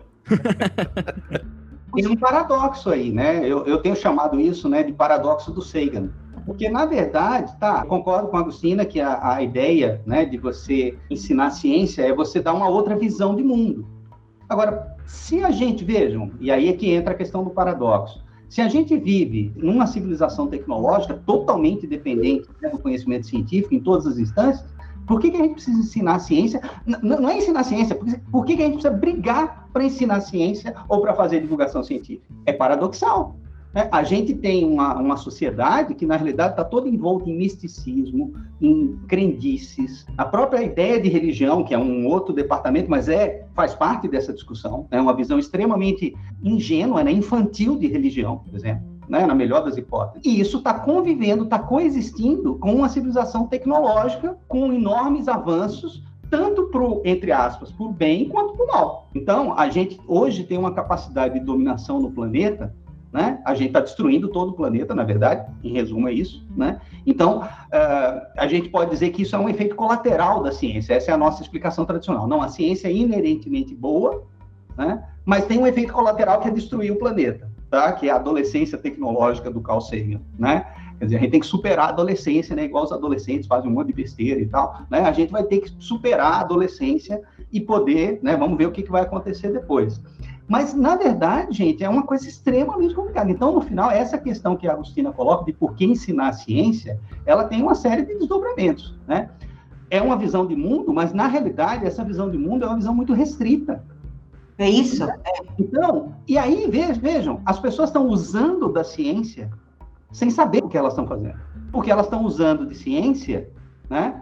Mas elas não estão conscientes disso. Então, do mesmo jeito que uma pessoa no século XIII, né, no século V, entrava numa carroça e fazia uma viagem para outro lugar, hoje ela entra num, num, num Boeing e vai para outro continente. Duas horas depois ela está no outro continente. Ela não, ela não, não existe um referencial interno para que ela entenda que ao, ao entrar num Boeing, né, ela se apropriou, na realidade, de todo o conhecimento científico tecnológico dos últimos 300 anos, da física, da química e por aí vai, né? Isso não faz parte. Aquilo é mágico para ela. Tanto faz. É, não, não, não faz parte do racional. Ela não tem consciência desse processo histórico. Né? Então, ela vai continuar vendo o mundo do mesmo jeito que uma pessoa via na Idade Média.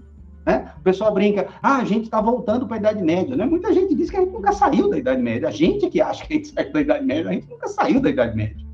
Né? Na verdade, é a mesma coisa, as pessoas estão aí. Né? Quer dizer, a, a, nossa sociedade é uma sociedade né, imersa numa visão de mundo que é totalmente não científica, na verdade.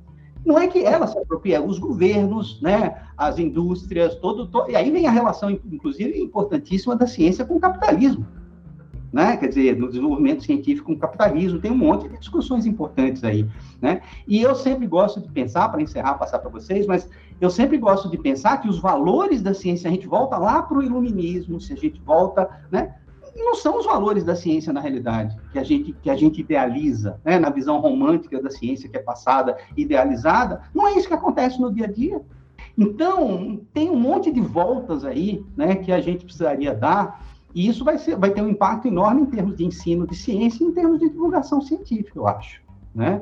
Eu não sei bem, assim, é uma coisa que tem me angustiado, né? Essa questão dos valores, né, da ciência. Se a gente pensa nos valores sociológicos lá do Robert Merton, tradicionais, e na própria questão do iluminismo, né? Tem a outra ligação importante, né, Agostina? Dentro dessa visão do iluminista, por exemplo, do conhecimento racional, do conhecimento aberto, da sociedade aberta, da democracia, né, da igualdade. Quer dizer, então a gente entra num monte de discussões, inclusive sociológicas importantes, que a ciência estaria por baixo disso. Mas no final, você tem uma relação meio obscura aí da ciência com outros interesses econômicos e isso distorce tudo. Como que a gente lida, por exemplo, na hora de ensinar ciência ou fazer divulgação científica? E a gente diz assim: olha, mas, né, pegando o exemplo da, da, do momento, olha, a gente conseguiu acabar com a epidemia porque as ciências médicas aí, biológicas, conseguiram desenvolver uma vacina para um vírus novo, né, em menos de um ano, etc., resolve 100% e tal. Aí eu tenho um movimento anti-vacina, eu tenho gente derrubando o site do, do Ministério da Saúde para obscurecer a informação, eu tenho gente invadindo né, a Assembleia Legislativa do Rio com o movimento anti-vacina. Quer dizer, é uma coisa louca no final. Né? Quer dizer, é uma coisa totalmente. E aí alguém vem e diz assim: ah, tudo bem, a ciência está fazendo isso, mas a ciência também construiu uma bomba nuclear. A ciência está destruindo o planeta inteiro, né? Com a crise ambiental, mudança climática, etc. Como que a gente responde isso? Então, você mesmo respondeu. Eu estava aqui entre as coisas. Eu sigo seu blog, até tenho, estava imprimindo aí algumas coisas. Você mesmo fala num desses, eu não sei se é, é, é, temos que acreditar na ciência, um dos seus textos lá, do seu blog, que você fala, por exemplo, da, dos interesses que estão por trás. A gente viu agora na CPI, por exemplo, da, da, da, Covid, que essas pessoas que se dizem negacionistas, no fundo, tinham interesses econômicos por trás disso. Então, não tem como a gente tirar esta discussão da ciência do âmbito de uma sociedade cujo objetivo é o lucro, porque as, o, o, capital tem que ter lucro, senão não funciona. E a gente viu como pessoas que manifestadamente são negacionistas, que estavam lucrando com isso. Estavam lucrando com isso. Então, é outra questão que não dá para separar na discussão da ciência. Você mesmo disse isso num desses textos, eh, Alexandre. Perfeito, perfeito. É. Gente, é, eu achei espetacular essa discussão que vocês estavam fazendo e eu fiquei pensando, é, e eu gostaria de perguntar para vocês, porque a gente brinca aqui que as, per as, perguntas que todo mundo quer fazer é eu que faço, a gente brinca aqui, né? A pergunta que o ouvinte quer fazer é o professor Marlon que faz. Então, dentro disso que vocês estão falando, essa questão do, do, da divulgação científica, da, da, da anti-ciência, de não entender completamente ciência, de, das questões políticas, eu gostaria de perguntar, é, de, de tentar entender que vocês tentassem falar sobre isso. Por exemplo, se o fato do sujeito não procurar o conhecimento científico em, em, nenhum momento da vida dele, ou até mesmo o sujeito que procura o conhecimento científico na vida dele, e após contato com o conhecimento científico, após contato com a, a, as questões relacionadas à história, filosofia da ciência, mesmo assim se torna negacionista. Mesmo assim, o sujeito nega as questões científicas, mesmo ele tendo acesso a esse conhecimento que nós estamos falando que é importante. Como é que, como é que lida com esse paradoxo? Como é que vocês enxergam isso? É possível é, explicar isso? Eu estou fazendo, eu tô fazendo uma pergunta que não é fácil, né? Não. Nem para ninguém. Mas como lidar com, com esse paradoxo, é, eu diria, infernal? Aí, aí é assimilação deformante, professor Mário. Aí entrou Piaget. Não, mas eu, eu, vou começar e depois você continua, ou, ou quem quiser começar. Mas eu, eu, acompanho o Luiz Davidovich. Eu acompanho. Ele é, o, o ele é um físico é, teórico, não é? Que há muitos anos ele é presidente da Academia Brasileira de Ciência. A gente trouxe ele aqui na Universidade Federal de Goiás várias vezes, né? Eu já assisti ele e eu acompanho ele. E outro dia ele ele deu uma, uma entrevista para o jornal Valor Econômico. Fizeram uma entrevista sobre a crise científica, que é a maior crise de todos os tempos que o Brasil está vivendo, né? Inclusive, o que eu gosto dele é que ele dá muitos dados, dados não é? Do que foi investido no Fundo Nacional de Desenvolvimento Científico e Tecnológico. Eu até depois fui lá no IPEA. IPEA é... é Instituto de... Econômico de Pesquisa Aplicada. Isso, é... isso, isso. Então, é um órgão do governo, né? E lá mostra é, o que, por exemplo, o que é votado no Congresso e o que é efetivamente aprovado em termos de ciência e tecnologia, por exemplo, no Fundo Nacional de Desenvolvimento Científico e Tecnológico. Mas é, só para dar um exemplo, aí o, o, jornalista do Jornal Econômico, Marlon, fez essa mesma pergunta que você fez agora, fez para o Luiz Davidovic. E ele ficou um tempo, uns, uns segundos em silêncio e ele disse assim, há mais de 40 anos que estou nessa, nessa, nessa discussão e eu, eu, eu não, não nunca imaginei que eu tinha que pensar em responder uma coisa dessas. Ou seja, não é uma resposta fácil, né? Porque você tem uma pessoa do porte de, de um pesquisador como ele, né? E que está à frente de uma de uma associação científica tão importante, não é simples essa resposta. Ele falou assim: eu nunca pensei que eu teria que responder uma resposta dessas numa entrevista que um jornalista me faz. Mais ou menos isso que ele falou. E aí, aí entram muitos fatores. Aí não é só é, a questão da, da, da, escola, do ensino, aí entra a questão das mídias, né, mano? Quem assistiu o Dilema das Redes, né? Mostra como é que essas coisas estão acontecendo, não é? E tem fatores, assim, psicológicos também. Então, por exemplo, eu, eu vou dar um exemplo breve. Uma tia minha, tia, irmã da minha mãe na Argentina, é, na minha família na Argentina, jamais se discutiu a questão da vacina.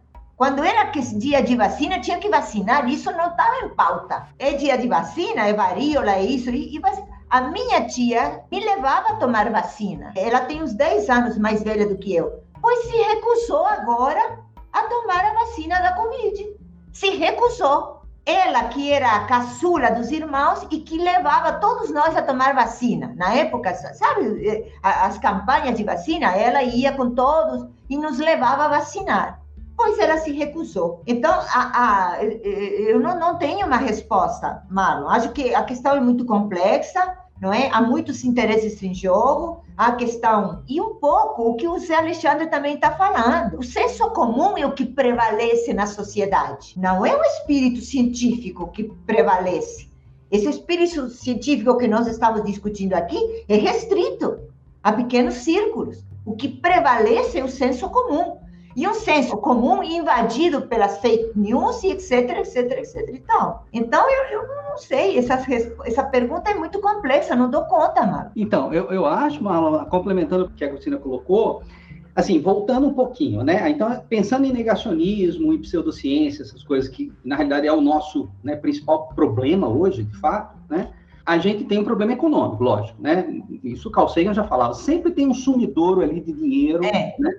Agora, isso explica, vamos dizer assim, a existência do movimento, mas não explica por que, que as pessoas aderem a esse movimento. Você tem alguns negacionistas, o pessoal das empresas e tal, né, farmacêuticas, etc, etc, né, ou das indústrias todas. E aí eu, eu já, né, adiantando, viu, James, já tem um livro fantástico da Naomi Oreskes, né, que é o Mercadores da Dúvida, né, e ela mostra como algumas pessoas influentes, alguns inclusive cientistas trabalhando para as empresas, para as grandes empresas farmacêuticas de, de, de, de petróleo, petroleiras e tal, influenciam e geraram todo esse movimento negacionista em termos de clima, em termos de é, poluição, movimento antivacina. Na realidade, está tudo meio ligado com isso. Agora, veja, eles usam uma estratégia, aí vai para o lado psicológico, né? E as pessoas caem nisso, e elas acreditam que aí a base é toda é uma base psicológica, emocional, né? O, o Harari, né? Eu já falei aqui, eu provavelmente recomendei o livro do Harari, que é fantástico, Sapiens, né? E ele vai mostrar, olha, gente, na verdade a gente evoluiu, a nossa sociedade evoluiu Tá? Para acreditar em coisas que não existem, tá certo? A gente cria as realidades, a gente cria os mitos, tá certo? E a gente acredita nos mitos. E a nossa sociedade, na realidade, a sociedade no sentido bem biológico mesmo, ela evoluiu para que o cérebro das pessoas se agregue, as pessoas se agreguem em torno de mitos. Então, na realidade, é, é uma boa explicação, é uma teoria, lógico, né, no sentido que a gente discutiu antes. É, você tem os grupos de pessoas que acreditam nas mesmas coisas, a origem da religião muito provavelmente está aí, né? Então você tem um mito coletivo, você cria uma história, você cria uma narrativa, as pessoas se identificam com aquilo e elas se co-identificam com aquele mito. Então, nós evoluímos durante milhares de anos tá? para acreditar em coisas que são colocadas para a gente, não importa se elas são reais ou não. Então, esse é um primeiro ponto. E o outro ponto é que, normalmente, a gente está pensando em ciência em coisas que são muito contraintuitivas. Gente, ó, uma coisa boba, boba, que eu sempre, sempre tenho destacado isso. Vamos pensar na própria revolução científica lá no século XVII. A questão do, do geocentrismo e do heliocentrismo, tá? Gente, o Sol, a gente está parado aqui, o Sol é que está passando lá. Pensa, para a gente já ficou trivial, e de uma maneira geral isso já, já foi absorvido, mas é totalmente contraintuitivo. Tá? Imagina agora a gente tá. Esses dias eu estava pensando, né, quando começou a Covid, aquela coisa, e o pessoal na rua e aquela história. Falei, pô, é realmente é muito contraintuitivo você pensar que existe uma partícula, um organismo que ninguém enxerga, ninguém vê, que vai causar uma doença, mas que os cientistas entendem, entendem a lógica, entendem os mecanismos genéticos de transmissão, de herança. Você usa equações matemáticas para prever o comportamento da população. Pô, isso é intuitivo? Não é Não. intuitivo, gente. Não é intuitivo. Na melhor das hipóteses, né, melhor no sentido de compreensão, a pessoa vai ter uma pessoa, que- amiga ou parente, que ficou doente, foi para o hospital, eventualmente morreu, mas ela não tem a percepção disso, por exemplo, numa escala maior. Tá certo? Então, é, eu acho que você tem esses dois componentes. O nosso componente psicológico, de acreditar nas coisas que o nosso grupo próximo acredita, isso está intrínseco na nossa psicologia, né, na, nossa, na nossa ideia. E o fato da ciência, no final das contas, ser muito contraintuitiva. Ou ela passa a ser interessante, ela passa a ser mais útil, na verdade, até, quando ela é contraintuitiva. E aí, como a Lucina falou, as pessoas estão no senso comum. Né? Como que você rompe com o senso comum? Você precisa abstrair um monte de coisa. As pessoas estão no empírico, elas estão ali no dia a dia, como sempre foi. tá? Então, junta essas duas coisas, como que a gente ensina a ciência e como que a gente faz divulgação científica? Só um exemplo rapidinho. Na área de ensino, para quem aqui lida com a questão de ensino, a pesquisa educacional mostra, pesquisas feitas com crianças de qualquer país, seja Austrália, Israel, Estados Unidos, Chile, Brasil, pergunta para uma criança como é que é a Terra. A Terra é plana. A Terra é plana. Olha aqui, gente, tá, é plana a Terra. Então, assim, é totalmente contraintuitivo chegar e dizer para uma criança que a Terra é, é redonda. Então, e- e isso é é uma realidade. Inclusive, por exemplo, tem artigos, inúmeros artigos científicos que perguntam para as crianças sobre a Terra. É unânime, ninguém nunca vai dizer. Claro, depois a gente ensina, etc e tal. Então, é isso. E agora, quando o Zé Alexandre fala do mito, Quando a gente estuda eh, história da ciência, a gente diz que este pensamento racional ocidental que nós temos surgiu em ruptura com o mito grego. Quando se rompe com o mito, o mito permanece, né? Como uma, um atrativo, né? Eh, eh, Para, para as pessoas. É, e tem uma coisa, eu ia falar, eh, agora a Agostina falou das crianças, e, e eu acho que é interessante, né, só complementando rápido, quando a gente está pensando em ensino ou divulgação, vejam, quando a gente fala na criança, por que, que é interessante pensar nas crianças? Porque, na verdade, a gente consegue mudar a maneira delas pensarem. E quando a gente está divulgando ciência, principalmente hoje, né, de uma maneira geral, ou ensinando, o modelo que a gente assume não é esse a gente assume um modelo de déficit, né? Olha, as pessoas não sabem e quando elas forem expostas ao conhecimento, pronto. Na realidade, não é isso. Elas têm que ter uma maneira diferente de pensar. Senão, elas simplesmente não vão absorver aquilo. Não faz sentido. Por isso que nós estávamos discutindo. Pela psicologia e pelo fato de ser não contra-intuitivo. Então, na verdade, o foco tem que ser na mudança de, de lógica, da maneira de pensar lá no início. Isso né? A, a, se cristaliza, acabou. Eu acho muito difícil, né? Você vai ter uma, uma, a frequência de pessoas que são capazes de mudar a maneira de pensar, porque não é só uma questão de quantidade de informação. Eu acho, é, essa é a minha crítica ao nosso programa de divulgação científica, tá? Em resumo. Ele está muito focado naquela história. Ah, vamos lá para mostrar para as pessoas o que, que a gente faz na universidade. Gente, isso é uma loucura. Também acho. O que faz na universidade não é isso. É uma questão de forma de pensar, de maneira de pensar. Eu não sei o que, que a Agostina faz, eu não sei o que, que a, as pessoas da química fazem. Eu, eu, não é esse o ponto. Né? O ponto é uma questão da mudança na maneira de pensar. Isso. Não é quantidade de informação. Né? É um modelo muito ingênuo, né? esse modelo de déficit de conhecimento. Né? E quando a Eveline falou da questão do modelo, não é? O conceito de modelo é uma dificuldade. Quando, quando a gente consiga que a pessoa mude, né, e, entenda que na química, por exemplo, eh, trabalhamos com modelos, o conceito de modelo é difícil, né? Eu até notei aqui, né, Eveline, o que é átomo, não é? E quando você vai discutir átomo na química, você está discutindo uma outra forma de pensar. É uma outra forma de entender a realidade. Mas eu concordo com o que o Zé Alexandre falou. Essa ideia de divulgação científica, de ir na escola, eventualmente dizer o que a gente faz, não, não é por aí. Não, assim, eu, eu acho, achei fantástico essa, essa conclusão.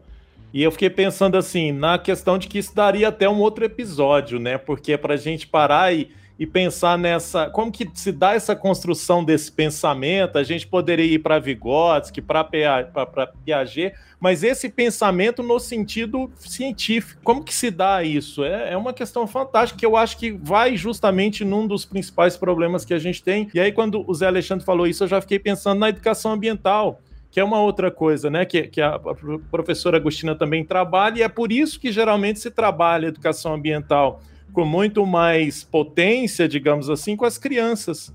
Né? Ela tem muito mais impacto com as crianças do que com os adultos, porque vai na questão de hábitos, hábitos está estritamente ligado com as questões justamente do pensamento e né, da, da, consciência. Então, acho que isso é, um, é uma questão que a gente pode pensar futuramente, né, aqui no EnsineCast, para a gente discutir, e se vocês também quiserem, vocês serão convidados para estar participando com a gente. Obrigado. Deixa, deixa eu puxar um pouquinho bem rápido, Fernando, antes de passar do, do, do James.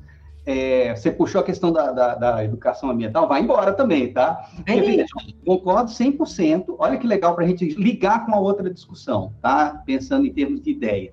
Tá, é claro que a conscientização ambiental, por exemplo, das, das minhas filhas, né, que já são grandes, já são moças, é totalmente diferente da minha. Quer dizer, isso né, mudou. Então, houve uma conscientização ambiental, mas parou por aí.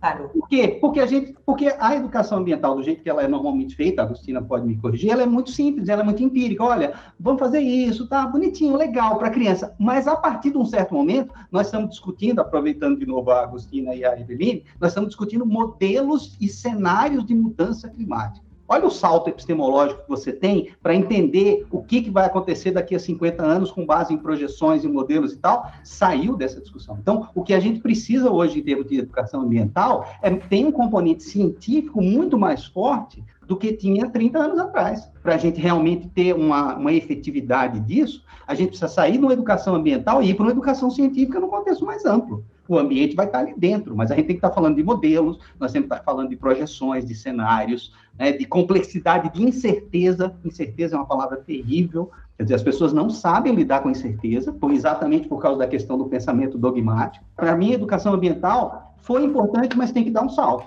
E esse salto passa exatamente por educação científica. Não sei, nossa Agostina que é especialista nisso, mas eu acho que tem uma voltinha aí que a gente precisaria dar e que liga com toda a nossa discussão até agora. E com o fundo das relações capitalistas de produção, que vem a natureza só como recurso.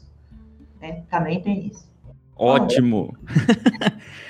É, Pronto. nossa senhora, hein? De- aproveitando, né, essa, esse ritmo, é, isso, acho que, para quem, quem ouvir esse episódio e ouvir o nosso episódio, por exemplo, de educação indígena, eu acho que dá para fazer um paralelo muito interessante quando a gente fala de visão de mundo e esse negócio de, de essa visão mudar, né, da, gente lidar. Nós que, que somos professores ou cientistas, né, refletir um pouco sobre a nossa posição e a posição da ciência na sociedade, que é uma coisa que eu acho que guiou também esse episódio, a ideia dele, é que a gente precisa rever muita coisa.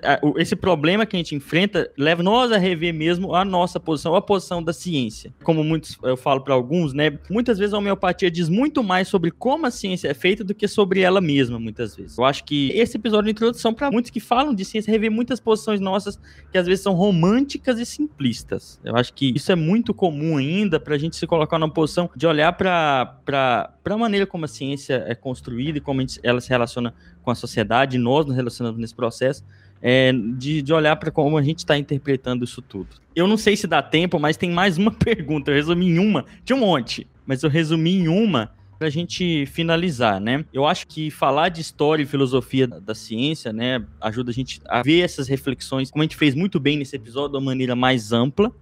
Só que essa ainda não é a nossa realidade. E eu queria saber qual que é o caminho para a gente resolver a ausência, pelo menos, dessas visões ou dessa discussão na formação de cientistas e professores. Será que uma disciplina lá, como tem em cursos, está resolvendo esse problema?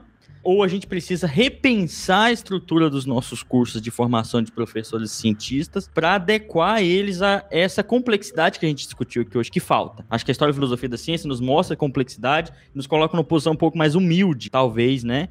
Porque quando você não vê complexidade, parece que as certezas ficam muito maiores e você acha que você é iluminado e quem não sabe é menos iluminado. Eu acho que falta essa compreensão na formação, talvez. Como é que a gente resolve esse problema todo que a gente expôs ao longo do episódio? Na formação de professores e cientistas.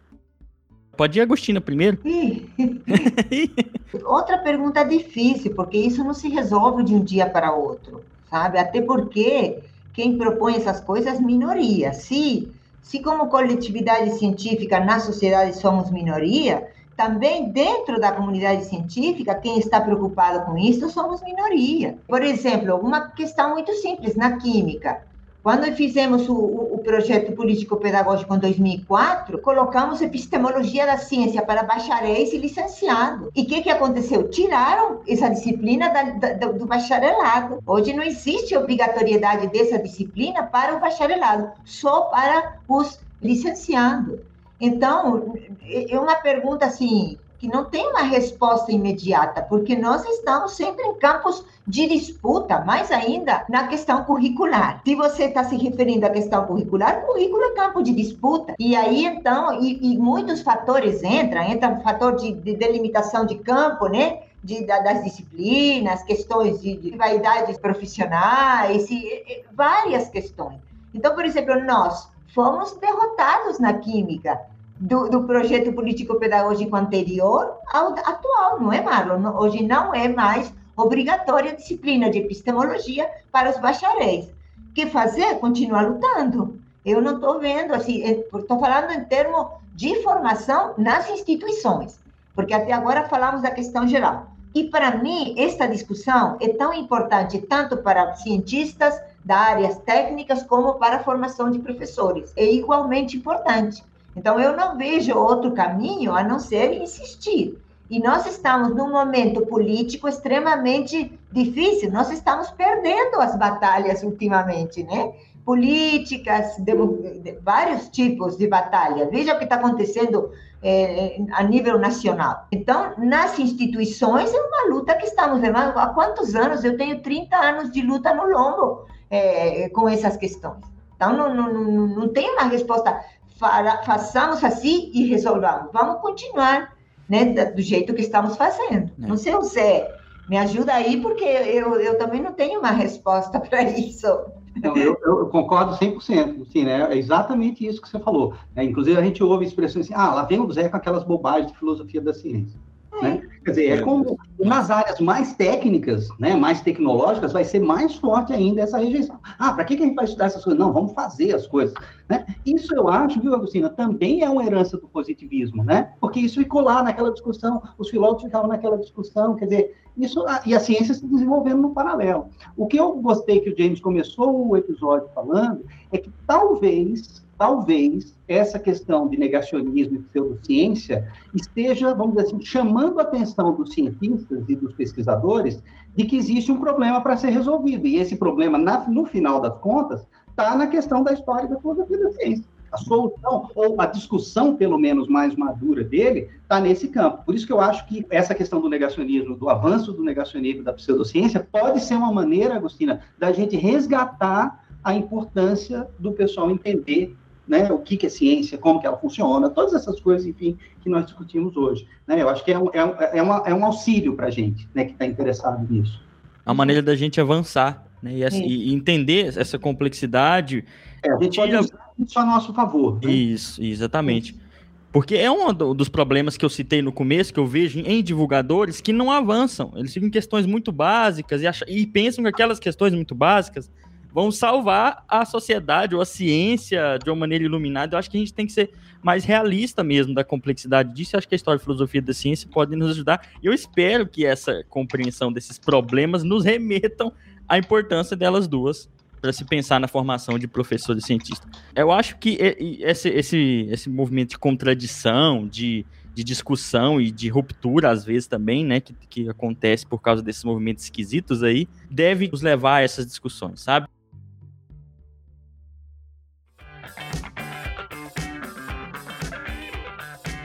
Gente, tá ótimo, tem muita pergunta que a gente poderia fazer, muita questão que ficou em aberto, mas eu vou caminhar para o final do episódio, tá? Que a gente tem o quadro lá que é o bom demais da conta. Uh, é bom demais da conta. É goiano, né? Porque a gente conhece, mas é pra gente recomendar coisas boas ou ruim demais da conta, segundo a Eveline, coisas que você vaza fora, não, cuidado com isso, né? Que é ruim demais da conta da Eveline é, que a gente faz essas recomendações que vão auxiliar, às vezes, em questões do episódio ou questões mesmo de recomendações que não precisam ter a ver com o tema do episódio. Lembrando, a gente fala um monte de coisa aqui, tem referência, então, do episódio, que se você quiser entender coisas mais a fundo, tá? E sempre tem o nosso contato, se você quiser alguma, algum material, alguma dúvida, alguma crítica, tá? Vamos pro bom demais da conta? Eu vou começar e aí eu vou emendando com vocês aí é, para as recomendações. Eu tenho duas. A primeira é um, é um, é um podcast tá? Que foi originado a partir de uma disciplina que ele se chama Áudios Epistemologia das Ciências Sociais. É um podcast, deve ter no YouTube, mas eu não procurei, então ele é seguido, né? Ele é bem curtinho, ultra resumido, mas vai ajudar quem quiser aprofundar nesses temas que a gente falou aqui, tá? E a outra recomendação minha é, é música, tá? Esses, esses, tempos eu comecei a ouvir, tô até camiseta, né, gente? Do, uh, ouvi muito Cartola, sabe? E é interessante a gente começar a resgatar a cultura do nosso próprio país. Eu, depois de velho, que sempre consumi música estrangeira, como se diz. E façam isso, é, tem coisa muito bacana no Brasil. Vai lá, Eveline, seu bom ou ruim demais da conta, que você precisa sair, né? A, a professora Agostina citou aí o Pedro Reis, e aí eu vou. Meu bom demais da conta vai ser acadêmico hoje. É um editorial que o Pedro Reis fez para Ciência e Educação, que é uma revista acadêmica, para quem não conhece, chama Ciência e Educação. E ele fez um editorial sobre os desafios da educação em ciências em tempos conturbados. E é um texto legal, ele vai discutindo justamente quais que são os problemas que a educação em ciências tem enfrentado e um deles é justamente a dificuldade que se tem encontrado sobre os estudos de filosofia da ciência. Então, meu bom demais da conta é esse hoje. E aí eu já vou aproveitar e despedir de todo mundo. Gente, foi um prazer estar aqui. Aos nossos ouvintes, obrigado pela audiência. É, e até a próxima para todo mundo. Marlon, Herbert Flora, seu bom demais da conta. Uai, meu bom demais da conta é um livro que, que eu li há, há mais ou menos umas três semanas eu gosto muito de ficção científica, né? chama Os Despossuídos, de Úrsula Le Guin. Ele tem muita relação com o que a gente discutiu hoje, porque é a história de, de, de duas civilizações que estão próximas umas da outra. Uma, uma é lua, uma da outra, né? Uma fica num planeta e a outra fica na lua. Aí quem está na lua vê o planeta como se fosse lua, né? Então são duas civilizações. E uma civilização, ela é anarquista sindicalista, e a outra civilização muito capitalista. Né? Então, elas estão em planetas diferentes, mas essa essa civilização que é anarquista anarquista sindicalista, ela é oriunda fugiu desse planeta porque esse planeta era extremamente capitalista. E a história, ela é contada a partir da visão de cientistas. Um cientista que vem dessa, de, dessa, dessa comunidade anarquista sindicalista e ele passa uma temporada nessa civilização que é capitalista, né? Então toda a história é contada a partir da visão da construção da ciência em ambos os planetas, né? É muito legal isso, eu recomendo, tem muita relação com o que a gente está falando aqui hoje. E não podemos esquecer que a professora Agustina fará uma declamação de um poema em russo ao final deste episódio. Não, mas que que é isso?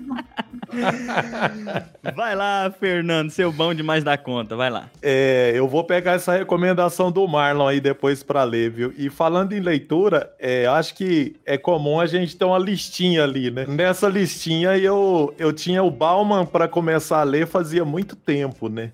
Aí há uma semana atrás eu li o Capitalismo Parasitário, então, é também relacionado com essa discussão que a gente fez aqui em alguns aspectos de inserir a questão da ciência, né, relacionada à economia. Eu já vou começar é, recomendando ele, então. Zygmunt Bauman, Capitalismo Parasitário. José Alexandre. É, aproveitando aqui o nosso, nosso mundo, né, científico tecnológico, viu, Marlon? Já acabei de comprar aqui na Amazon. Um Cruz, credo. Muito legal. Mas, assim, a minha recomendação, assim, né, ainda não tem, infelizmente, em português, mas eu comecei a ler umas duas semanas um livro de um cara chamado Dave Graber e Dave Wembrough. São dois antropólogos e arqueólogos. É uma, re, é uma rediscussão da história, se chama The Dawn of Everything, A New History of Humanity. Né? Quer dizer, o início de tudo, uma nova história da humanidade eles vão mudar um monte de coisa e vão criticar, inclusive, um monte de gente que está fazendo divulgação científica num contexto histórico, naquela ideia de progresso e tal. Espero que saia em português logo, né?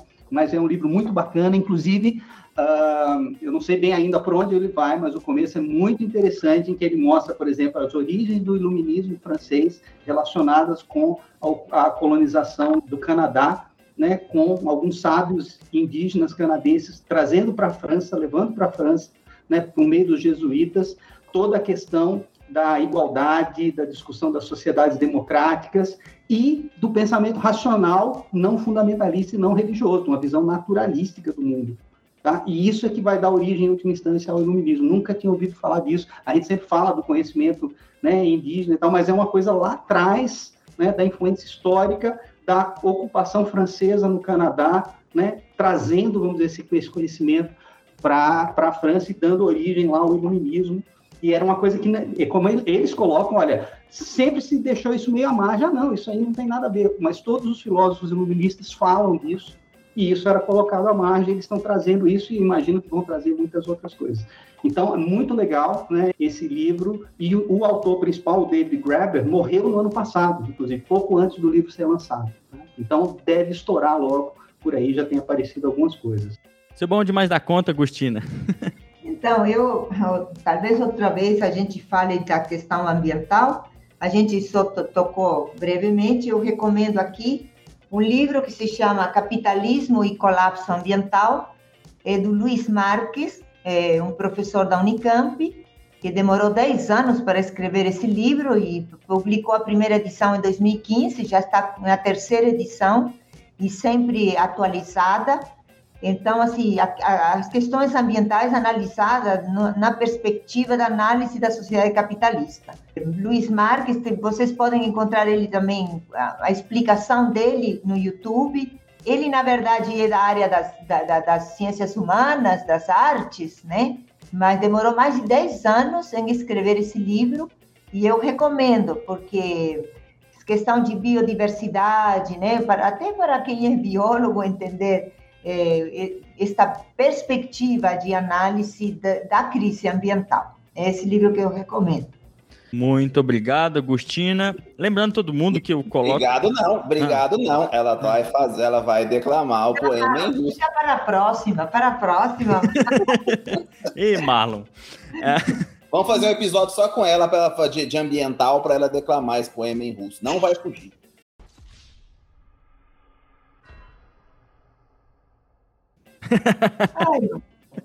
Então, gente, quem quiser todo esse, esse material, a gente coloca link disso para você descobrir onde acessar na descrição. Tem link também do, do material que os estagiários, o Vitor, o Leonardo, eles sugeriram referências, tem lá também, para enriquecer esse episódio, enriquecer essa discussão.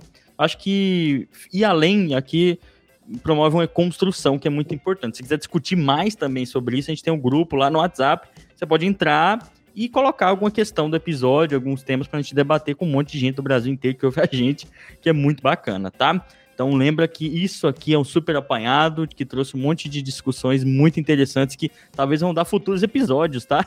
Igual o Zé Alexandre já voltou aqui, acho que por causa de discussões nossas e foi muito rico de novo. É, a gente pode convidá-los depois, se vocês quiserem, tá? Então, não- não- a gente coloca numa listinha de ouro, tá? Nossa.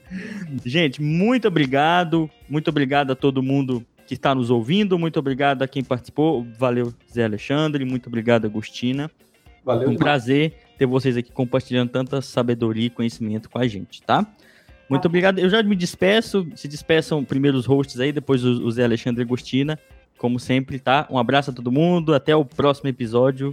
Tchau, meu povo e minha pova. Foi um prazer ouvir o Zé Alexandre e a Agostina de novo. Um espetáculo esse, esse, esse episódio. Agostina gosta quando eu falo espetáculo, né? É, é. Espetáculo esse episódio. Um abraço, Alexandre. Um abraço, Agostina. Foi demais. Obrigada, gente. É a primeira vez que eu participei. Não sei se correspondeu às expectativas é, o debate, mas eu agradeço o convite, né, de falar da, das questões que a gente gosta de falar, né, que a gente estuda, que a gente discute e, e a gente gosta de compartilhar. Muito obrigada. Prazer em te ver, Alexandre, de novo. Até a próxima, então. Eu quero agradecer também imensamente o tempo do Zé Alexandre e da Agostina, né, que ficaram aqui essas horinhas. A gente sabe do tanto de coisa que a gente tem para fazer nesse final de ano aí que está sobrecarregado de trabalho. Então, quero agradecer imensamente as contribuições que vocês nos deram aqui no EnsineCast. Sem dúvida nenhuma, uma riqueza para nós. Muito obrigado e até mais, gente. Salve, salve. Valeu demais, gente. Obrigado, James. Obrigado, Fernando. Obrigado, Marlon, todo mundo. né? Foi um prazer, como sempre. Bom te ver, Lucina. né? Vamos continuar conversando e é isso aí. Valeu.